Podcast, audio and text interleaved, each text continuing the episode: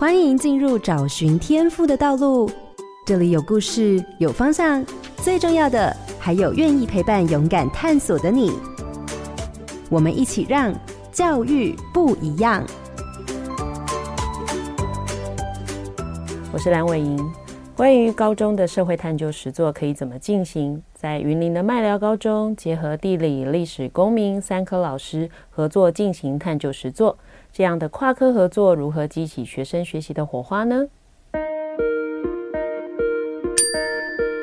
荧光焦点，社会探究。云林的麦寮高中拿出百年的历史地图，透过过去的地理环境，让学生可以穿越时空，认识麦寮的过去地景。透过时间轴的演进，结合城市发展，加深学生对生长环境的印象。透过对于在地文史的发展的了解，引导学生思考哪些产业是在地需要的项目。这样的学习甚至引起议员的注意，延伸发展成政策，实际影响在地的发展。让学生的学习变成真正改变在地的课程。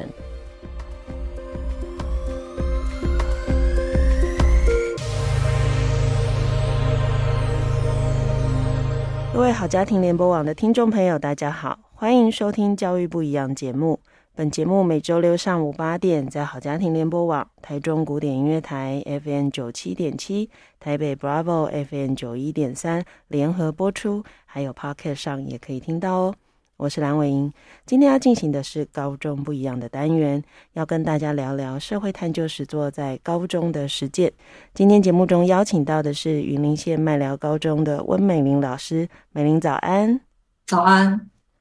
那一零八课纲高中的课程有了比较大的改变，那社会探究实作就是其中的一个。不同于大家所熟悉的历史、地理与公民，社会探究与实作是以三个科目或跨科为探究的主题，在认识现象、分析意义，还有产生行动中，培养了社会探究所需要的能力与态度，并形成了面对这个世界的未来需要的一些价值。我想今天的节目，我们可以从麦寮高中的经验，对于这样的改变有更多的认识。那首先，当然就先请美玲跟我们说一下自己在学校任教的科目，以及你跟探究实作这一件事情的关系是什么？好，大家好，我是我本身的专长是地理老师，所以在一零八课纲底下，我们就有地理科的探究与实作，那同时也有公民科的探究与实作与历史科的探究与实作，只是我们学校就是选择历史、地理跟公民一起合作开发课程。好，意思就是说。呃，就是原来一零八课纲的设计，其实这三科是呃，主要是做分科的探究实作，但是在麦寮是三科的老师合在一起，共同变成做跨科的。好，等一下我们再来谈。跨科这件事哈，因为其实我刚一开始就讲了，探究实作的这个名称，应该对我们大部分的听众来说都有一点陌生哈。虽然这几个词很常用哈，但是在学校里头出现，好像在过去的经验是没有的哈。那更不要说是跨科做合作。那到底这个探究与实作的这个东西，跟我们过去认知到的高中的历史、地理、公民有什么不一样呢？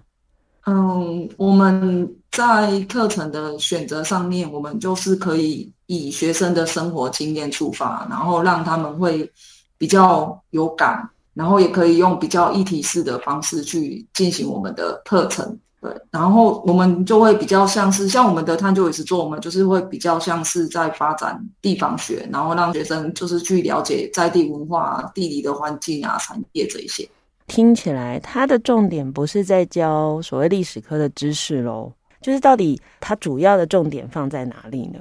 嗯，就是我们可能会运用到历史、地理、公民，可能都会运用到，但是我想它就是一个一个媒介吧，就是我们透过这样子的方式，然后让学生真的去认识到自己所成长的地方，或者是他们现在在生活的这个地方。那美玲要不要举一个例子，就是说以你自己的本科是地理。那到底孩子们在所谓的探究实作的过程中，怎么样去，比如说，因为这个过程去认识一个地理知识，或者是说，因为这样的过程去运用一个地理知识呢？比如说，我们让学生去看百年历史地图，透过百年历史地图，除了去认识到学校附近的环境变迁之外，那其实他可能就可以去理解说，哎，为什么我们学校会是在现在的这个位置？因为实际上我们现在的这个位置以前就是坟墓嘛。那我们从地图上面就可以看到说，其实这边它就是一个非常主要的沙丘的分布的地点。那这个以前都是就是好兄弟的居住地这样子。那后来它就会慢慢的变成是一个呃学校啊，或者是需要开发的时候，就慢慢的往这个地方扩张。嗯。这好像是我以前常跟有一些地理老师在一起，就是他们会用不同时间轴的地图做叠图，然后让孩子发现说，哇，原来以前这里是什么，然后演进到现在，然后我们才开始去讨论说这个变化到底是怎么发生的。我这样应该没错嘛？哈。哦，对对。好，那要不要跟我们介绍一下？比如说在麦寮高中。呃，您可能就以你这个课的一学期或一学年没关系，你可以来跟我们谈谈看，到底在学校里头这个社会探究与实作的内容会是什么？还有我们到底是怎么进行的？嗯，就是我们的课程的话，就是像上学期的课程，我们主要就是分成了四个部分。那第一个部分，我们就是先让学生就是去绘制麦寮的村落地图。那我们的这个目的就是要让学生就是他能够先呈现出他对麦聊的印象，接着就是我们会让学生去透过候选人的证件的阅读跟分析，然后从这边去看到说，哦，原来就是有些东西是我们想要，但是其实我们并不需要这个东西，然后去了解说，诶，那到底麦聊它需要什么，然后就去发展麦聊未来的一个蓝图。那我们接着呢，就是会透过数据的分析，然后主要是人口的数据，然后让学生就是去查询一些资料。那透过这些资料的分析来看，就是那麦寮的发展有什么样子的潜力，并且能够运用就是 SWOT 的分析方式。最后，我们就是让学生去综合他从这一门课从开始到最后这个过程里面他所学到的，那我们就让他来制作就是行销麦了的。三折页这样，这个大概是我们的课程的内容。嗯，有一些老师好，或者说，哎，有一些人在听到这样的课程，比如说刚刚你在讲的那前半段，有些人可能就会说，哇，那孩子们去分析这些证件，或者孩子开始去分析政策。会不会最后跑到街头，开始上街头去想说啊，不要不要，你们大人现在提的东西都不是我们要的啊，什么一大堆，会有这种情况吗？比如说老师们会不会担心这个，或者说，哎，我们真的遇到有学生一直跟你说，老师，我认为这些事情不对，我们是不是应该要讲话？会有这种状况吗？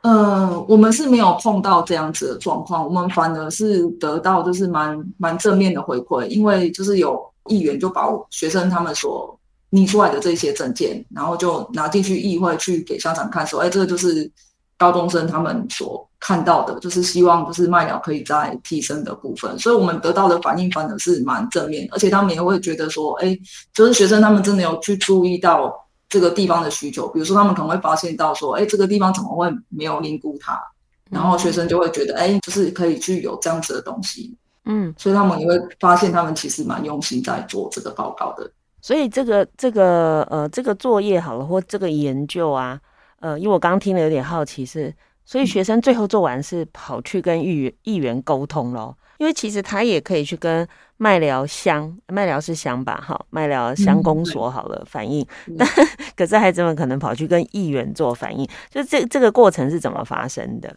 我们是让他们在课堂上面发表。嗯，对，就是假装自己在竞选，然后在课堂上面发表，而、啊、只是说，因为就是我们有得到一些回响嘛，所以就是有媒体的采访，嗯、对，然后就有议员就有注意到我们在做这样子的课程，所以他把我们的就是高中生的作业拿进去议会去给校长看，这样子。所以应该是说，也不是直接做联系，只是因为大家做的事情被发现、被看见了。那当然，议员也觉得，哎，这好像是一个可以努力的。一个方向，然后所以就对于所谓的地方政府提出了一些建议嘛。嗯、OK，希望这件事发生。所以看起来这个课其实，呃，以麦聊来讲，确实它就会让孩子实际上去关注了在地的状况，而且看起来好像。一个不经意的一个行动，最后好像实际上有产生了一些影响跟改变。好，所以从这里我就想要问的是，透过这样的课程，那能不能更清楚的跟我们的听众朋友说，到底我们这样的课程想要培养学生的是什么样的能力？就是具体在社会探究实作上，我们预设想要培养的能力是什么？然后透过这样的课程，我们实际上要培养的态度又是什么呢？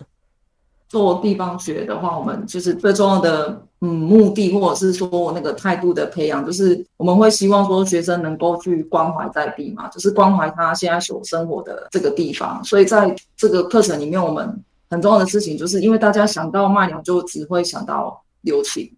对，那我们就希望学生就是透过这个课程之后，他可以去知道说，哎，那麦寮就是除了六轻还有什么，然后可以去想想看说，哎。什么就是让这个地方就是可以发展得更好，所以我想在地关怀对我们来讲是非常重要的一个态度的培养。再来就是在这个过程里面，其实我们就可以培养学生做资料的收集啊、整理跟分析的能力。那我们大部分的课程，其实我们都是让他们以小组的方式来进行，所以我们就是希望能够在这个过程里面，他们也可以学习如何合作，然后去完成一个任务。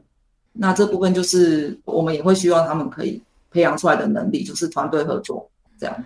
其实坦白说，这样听下来啊，好像社会探究实作在做的事情，比较像我们以前在想象，哎，大学生要做的事。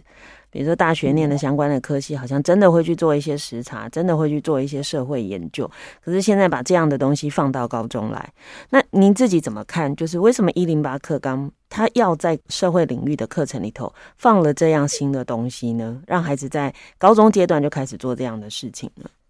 嗯，我自己是会觉得说，就是我们透过这一些课程，然后就呃，虽然他们是高中生，可是其实他们有能力，或者是说他们也有这个义务嘛，就是说去了解他们所在的这个地方，而且就是就在他的生活周遭，跟他自己是直接相关的。我觉得这样会让他就是至少他他有感嘛，那他有感，他才会想要学习。然后以对社会科来讲的话，他也许会觉得不像以前的科目，好像。就是背诵啊，然后好像他会对他来说好像离他很远，但是我们透过这个课程就可以让他发现说，哎，其实社会科也有它的实用性，然后有它的必要性。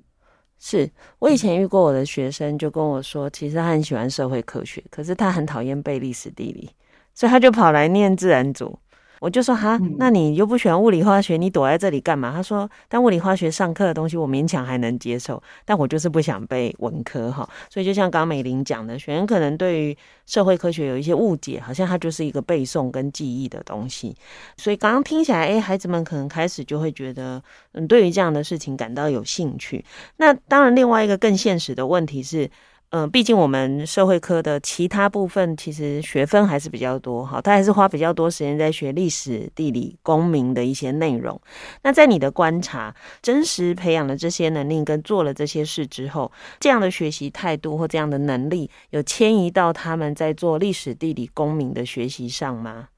嗯，可以观察到的就是，比如说，因为我们让他做资料的收集、整理跟分析嘛。所以学生他在图表的阅读跟分析上面，他一定是会进步的。那在历史的部分的话，因为历史他们很强调就是史料的分析跟诠释嘛。那学生他们在探究实作里面，其实我们又给他史料的阅读、分析、诠释，就是他们就可以分辨得更清楚。那这个对于他的历史的一个学习是有帮助的。好，那。我当然进一步再问的就是，因为对于学生来讲，好了，学社会探究实作可能是一个全新的事情，但对老师可能也是。虽然老师们可能在大学的时候有相关的训练，但事实上他们可能只自己经历过这样的事情，他可能从来没有去经历说，诶，他要怎么去带孩子做这件事情。所以我想问的就是，在学校里头这样的课程都是自己学校老师设计的吗？因为它不是传统的东西嘛，好，那如果都是老师们自己设计的，到底老师是怎么做这件事的？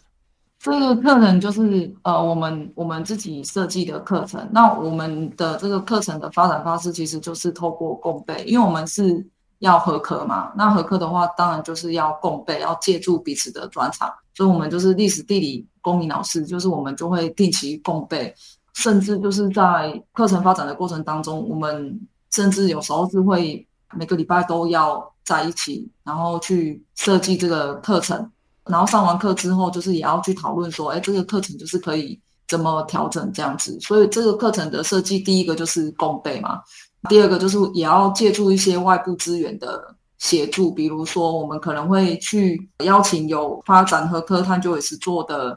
老师来跟我们分享，比如说瑞祥高中严老师，我们就请他来帮我们做真人的演习啊，或者是我们呃也有参加社会探究与实作的推动中心的一些支付的活动、分享的活动，或者是研习，然后来提升就是我们在探究与实作的课程设计上面的能力，嗯。所以其实从美玲的经验，大家也就知道说，我觉得有的很多听众不太理解，说好像课纲就是改几个规定，改几个内容。可是其实，在课纲改变的时候，现场的老师其实是要花很多时间去提升自己的能力，然后去思考要怎么样把它转换成课程，可以对学生有帮助。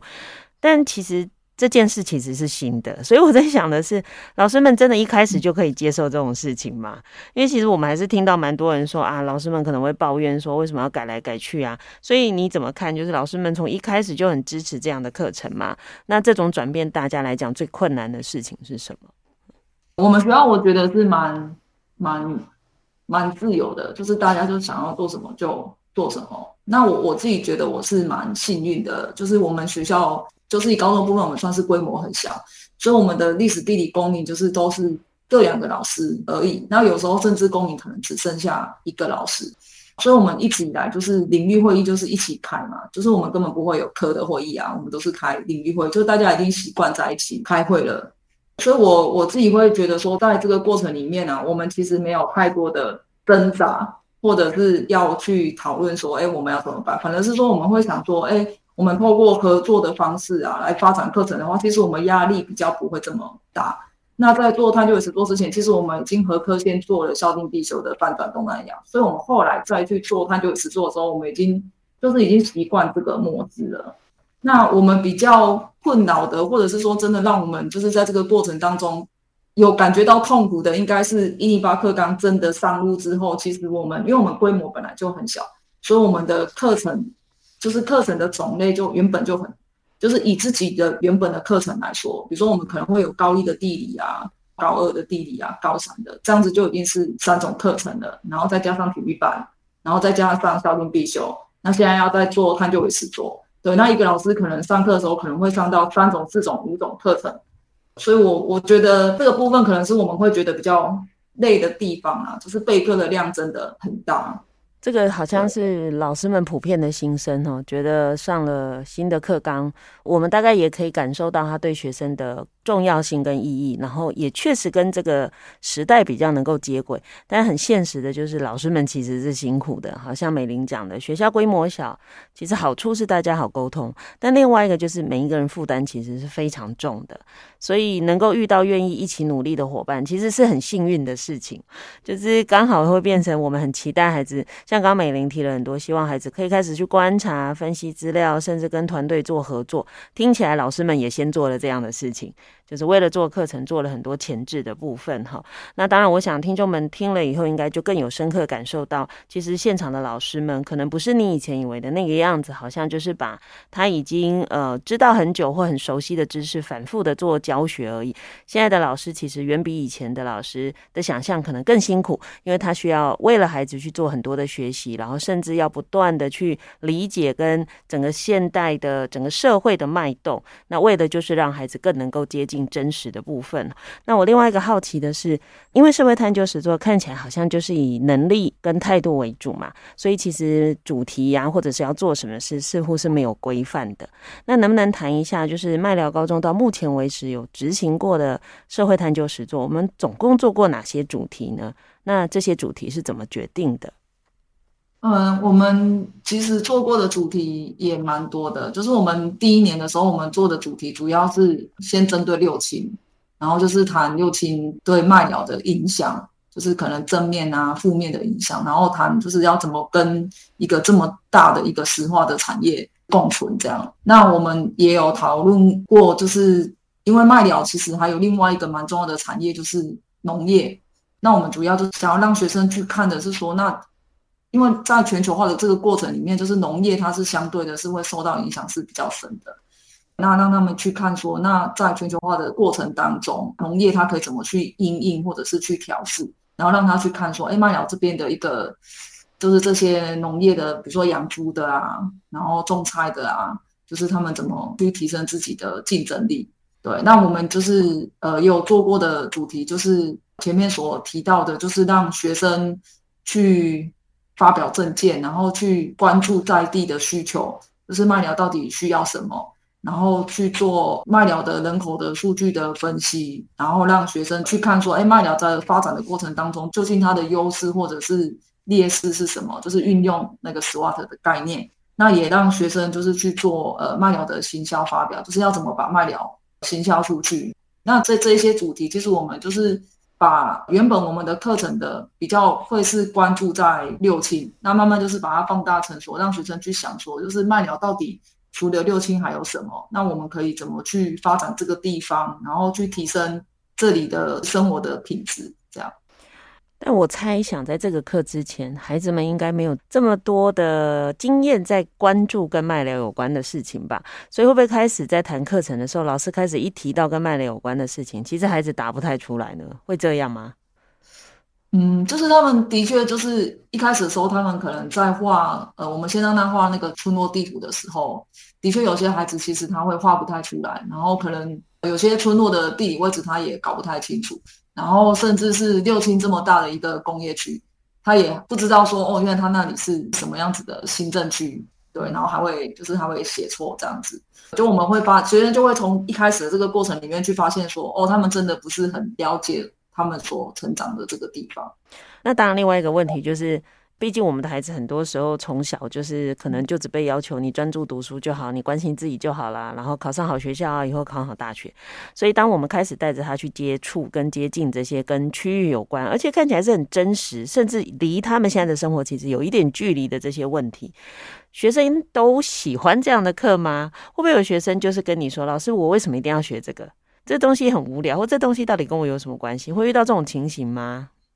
嗯，其实我们的学生的反应都蛮好的，而且因为我们在课程当中，我们会有比较多的实作的活动嘛，所以我们就可以感觉到说，学生其实他们会比较投入这样子，对啊，也可以看到他们会运用课课程外的时间，可能去完成他们的作业，所以我们觉得整体来看，就是学生的反应都算是蛮好的。那你看你自己在看他们的学习过程中，你觉得他们遇到的，或者他们在完成他们想要完成任务的过程中，到底最困难的事情是什么？最困难的事情，嗯、我们大部分听到的就是同学会觉得是时间的分配吧，因为我们会尽量让他们在课堂上面完成，可是如果有时候他们真的在课堂上没有办法把这件事情做完的时候，他们必须要用到额外的时间，那他们就会，因为其实现在高中生也蛮忙的。所以他们就是要去调配时间啊，然后彼此要互相配合啊，这个可能是对他们来说比较困难的地方。所以反而其他的事情哈，相对来说好像只要努力愿意做就做得到哈，时间要挤出来的 还是最难的事情。好，那家长呢？你有曾经听过家长？因为对家长来讲，他一定也搞不清楚孩子在忙什么，为什么要去调查这个调查那个，还要去要做有的没有的事情哈。嗯、呃，那家长怎么看待你们这样的课程呢？嗯，老实说，其实我们真的没有听到太多，就是没有听到家长对我们这个课程的一些意见，或者是就是一些声音啊。因为有有些家长不能算是真正的家长嘛，就是我们的同事啊。对，那 那同事的反应当然是会是正面的，他会看到他的孩子在这个课程里面的成长这样。但是如果不是同事的话，一般的学生，我们的确是比较没有接收到，就是他对我们这个课程的一些反应。因为大部分的家长他还是会比较忙碌于生计的。嗯，对，我也听过有一些偏乡的老师啊，就会跟我说，其实，在偏乡的比较辛苦的地方，就是家长好像很难帮助学生学习更多，因为真的就像你讲，他可能在忙碌其他的事情。但另外一个好处就是，好了，没人管我们，我们好像做什么事情都还蛮有蛮大的自由度。所以在麦寮也会这样吗？就是其实我们只要努力想要对学生做什么，大概也不用去想家长会不会有意见或什么的。嗯，我是觉得是真的是，这是一种好处嘛，就是他们比较不会干涉学校里面的教育，所以我们就可以去想这么多，就是去想说，哎，家长他们会不会怎么样？所以我们就只要顾好学生就好了，就是我们要怎么让学生真的有在这个课程里面学到东西。嗯，我想反过来，其实问美玲这个问题，也是在想的是，也许有一些在听节目的伙伴们，哈，他可能是都会区的老师，他可能是都会区的家长。其实有时候我常会劝大家，就是多相信学校一点。好，也有时候本来学校想要做的事情，那因为家长的很多的担心介入或有个询问，其实老师们有时候很容易打折了。就是你本来要做的事，你可能只做了一部分，然后可能另外一部分换成相对。不是那么理想的东西，就最后反而什么效果都看不到哈。所以我想这个部分也是告诉大家，我们可以更相信跟支持学校。那当然，另外一个要谈的就是说，因为毕竟你做的有一些议题，其实还是有一定的敏感度，对不对？我说的敏感度是，诶，孩子可能会去调查六亲。孩子可能会去问农民一些问题，可是也不是每个人都想被问啊。哦，或许是有一些会觉得你到底为什么要问我这些问题？所以在那个课程实施的过程中，有没有曾经遇到某些学生给你的回应，或者是学生在研究过程中、理解过程中的时候，学生会觉得好像对方不见得这么想要去呃配合他或协助他回应一些问题？嗯，我们看起来就是大部分的回应都还算蛮正面的，而且他们可能甚至会觉得说，诶，一个高中生他愿意了解麦寮这个地方，也会给学生一些鼓励。对，像学生他们期末的时候，他们期末报告他们自己制作的那个问卷，然后他就把它放在就是我是麦寮人的脸书社团里面。然后我我们看就是下面的留言其实也都蛮正面的，而且就是都能够提出一些蛮具体的回馈给学生。就是蛮具体的一些建议，然后让他可以再去，以后还可以再去调整这样子。嗯，所以我另外一个要应该要称赞麦寮地区哈，因为我知道另外一个我认识的另外一个学校，我们不要把它讲出来，也是一样哦。学生就是在脸书的那个社团 PO 了一样的问卷，哎，底下就会有酸民。就会开始攻击学生啊，或讲一些有的没有的哈，所以当然另外一个也要谈的就是孩子们要做这种真的接近真实世界的一些学习的时候，其实还蛮需要社会大众一起支持，尤其这对孩子很重要哈。如果我们在高中阶段孩子开始跨出这一步，结果得到的回应都很不好。其实孩子们也许就会学到的是，那我不要做这么多好了，我还是回到我自己就好了哈。所以我想也是刚好在麦聊的呃大部分的人都能够对孩子做更友善的一些回应跟支持。那当然这个课的最后，因为挑了这么多的主题，听起来都是跟麦聊有关。那你的观察，孩子们会因为这样的课程有改变他跟这个区域的关系吗？嗯，我觉得就是的确又可以看到他们可能就是会比较关心麦寮这个地方。呃，其实还有一个我觉得更深刻的问题，因为其实蛮多偏乡的学校都会遇到一个状况是，呃，他们很清楚人口位置外移。所以其实还蛮多的学校在对高中或国中生在做一些跟区域有关的问题的时候，我觉得另一个潜在的期待是希望孩子去设想的是有没有可能将来是留在麦寮一起努力，或者是去思考自己跟麦寮可以合在一起的未来是什么。那我不知道这个部分在当时，呃，各位在做课程设计的时候有这样的想法在里头吗？因为确实听到还不少学校会有这个期待，是希望透过这样子让孩子真的喜欢或者关心他所在的地方，然后留在这里不要走了，不然。学校没学生了，因为其实麦寮跟其他的偏乡地方可能会有点点不太一样，就是因为我们的人口是正成长的，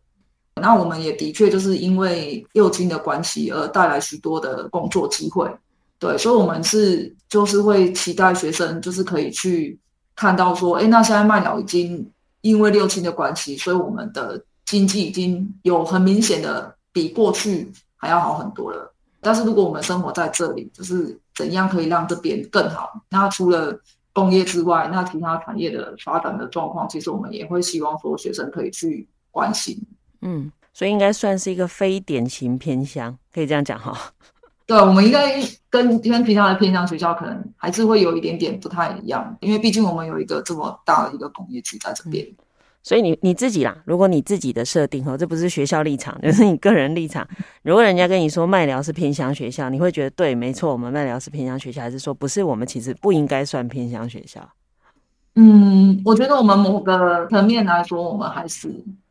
因为我觉得可能大部分的偏乡学校，可能就是家长的社经背景啊，可能会是。比较中下阶级的。那我们也是蛮多家长是这样子的一个状态的，对，所以我会觉得说，就是以学生的家庭背景的组成来说，我们的确是跟一般的偏向学校是蛮像的。那我们的地理环境也还是相对的是比较偏僻的位置啊，因为我们如果要到云林的市中心，就是到虎尾，你开车开快一点，就是也要开半个小时。对，嗯，所以我会觉得说，以这方面来说，我们还是算是跟一般的偏乡学校是蛮接近的。是，好，那刚刚谈的都是老师、课程跟地区，对不对？我现在要来谈的一个是我们大家其实最喜欢听的，就是做了这么多年，有没有什么样的学生在这个学习过程中有什么故事让你印象特别深刻，可以跟我们分享的呢？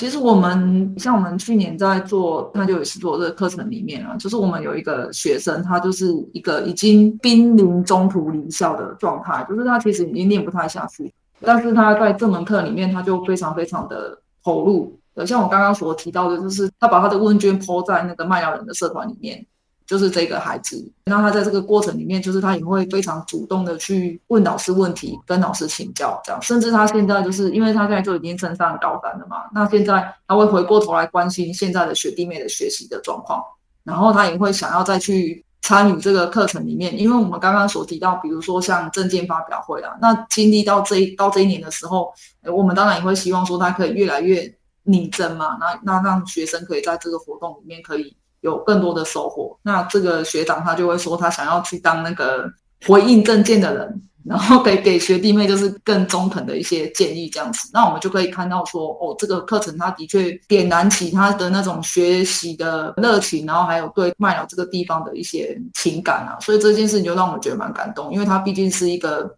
他原本是一个读不下去的小孩。对，那他后来的学习呢？因为有时候大家也会讲说，那还是只有这个课啊，他也不会因为这样比较想后面的学习就有转变。你自己怎么看他高三现在的状况呢？嗯，因为高三的时候我是没有教到他啦，嗯，对。可是呃，在高二的话，我是有教到他嘛，只是探究与实作这门课是其他的伙伴上，对，那我是上我自己的专场课，或者是上小点必修，对，那我会觉得说，哎，那他在课堂上面，他其实是。他至少是他有在学习的，就是他有投入在学习，你不会看到他好像就是一直很想睡啊，或者是觉得很无聊。他可能至少会想要听听看，说，哎，老师在做什么？对，其实我们常说，但没有一个孩子想要到学校无所事事，应该没有这样。那我想更多的就是孩子们怎么样能够发现原来学习对自己的意义。那这当然也是所有老师们在努力的事情。那在因为。一零八课纲上路了，当然不会只有课程哈，因为其实大家最关注的还是学生升大学的这个部分。那在你自己的观察里，那学生的整个学习，如果照原来的规划，好像应该有比较大的自由度或自主性嘛，包含老师们在课程上也有更多的自主性的部分。那你你真的有发现，因为进到新的课纲，跟你过去在看以前的课纲的整个安排，那孩子们的学习真的有了一些转变吗？然后好像升大学的方式也有改变了。那真的因为这些大学的制度的改变，学校课程跟活动的这些自由改变，孩子们更清楚自己想要往哪里去吗？嗯，我我觉得学生他在他在这个课程里面，因为这样子的课程就跟以往比起来的话，其实它的丰富度是增加的。像我自己本身就是因为我之前是。在图书馆推动自主学习嘛，那其实我们就可以看到说，诶，学生他的确有透过这个时间去探索他自己未来的方向。那他在经过了一段时间的自主学习之后，像我们就有学生就说，老师，我发现我根本就不想要念建筑，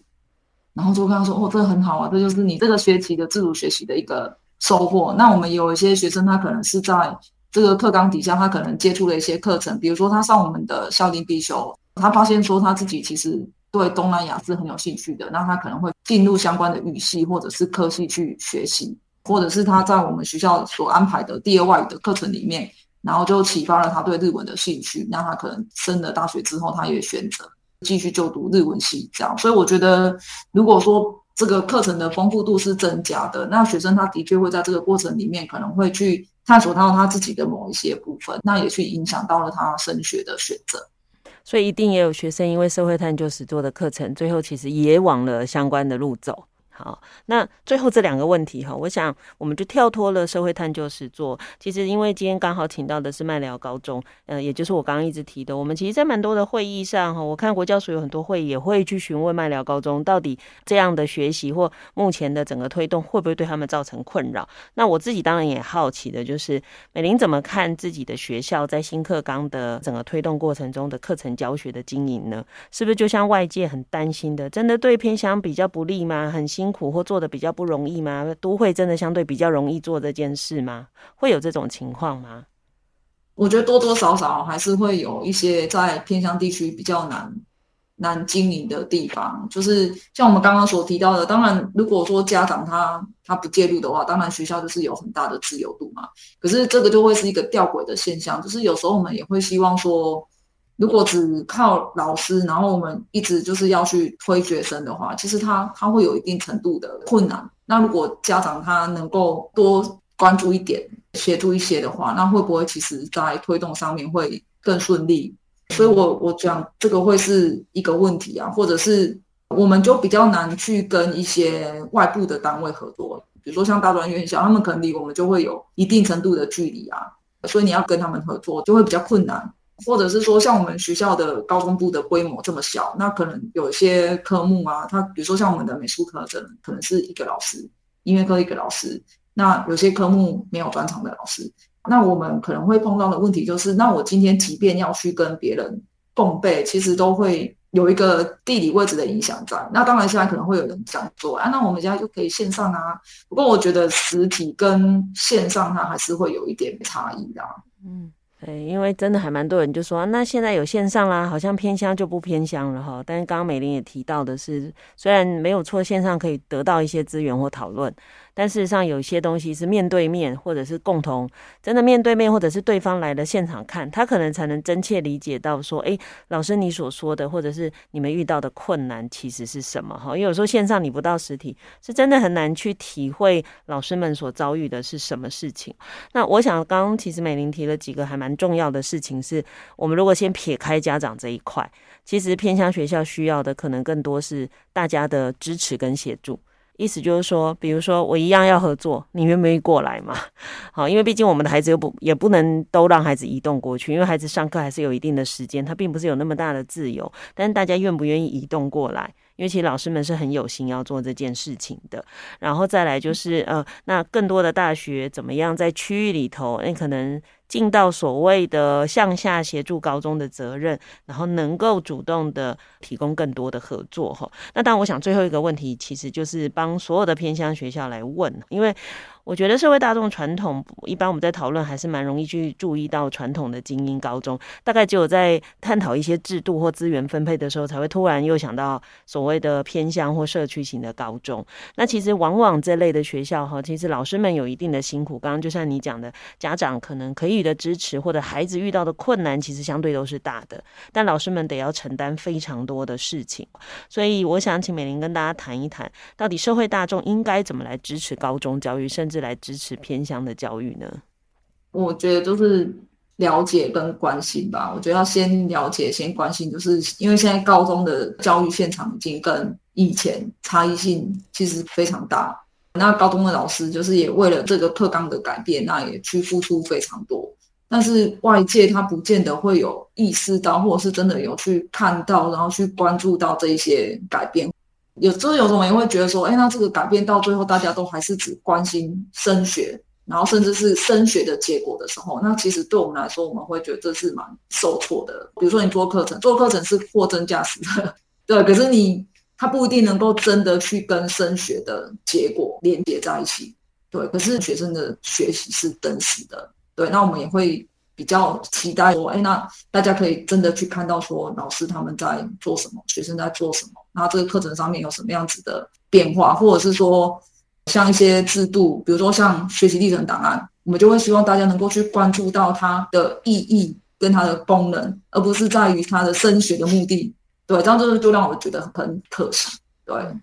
我想美玲讲的是很真实的哈，因为虽然他听起来是希望大家可不可以看大家他们努力的东西的不一样，而不是只看升学。我想他其实背后也在谈一件事情，其实这跟孩子的成长一样，我们能不能更关注的是，到底在历程中，孩子在高中成长了什么，发展了什么？不要只因一个孩子考上了什么大学去决定这个孩子诶将来有没有希望，或这个孩子有没有认真努力。同样也不要用一个升学的结果去判定这个学校到底是一个什。什么学校？因为从来没有人会去看说，那你可以先看看我收进来的孩子是什么样的孩子。好，就是其实一个高中的努力，有时候不是用结果决定的，更多的应该要看的是，到底在这三年的期间，一个学校对一个孩子产生了什么改变。那这个才是更真实的事情。当我们在鼓吹整个社会更多元、更多样的发展的同时，也要保留给高中现场。带着我们的学生做更多的讨论，哈，更更多的往前走，这样。我想今天非常谢谢美玲带来这么丰富的分享，那真的很谢谢麦聊的老师们，在这么辛苦的情况下，还是为了学生的付出跟努力。那也期待大家对于高中现场的改变跟付出，可以给更有力的支持。谢谢美玲，谢谢。感谢您收听今天的节目。如果您对节目有任何疑问或想交流的感想，都可以上脸书私讯留言，我会安排回复。接下来，请您继续锁定好家庭联播网台北 Bravo FM 九一点三、台中古典音乐台 FM 九七点七，也邀请您上 Podcast 搜寻订阅教育不一样。感谢云林县麦寮高中温美玲老师今天的受访，我是蓝伟莹，教育不一样，我们周六上午八点见。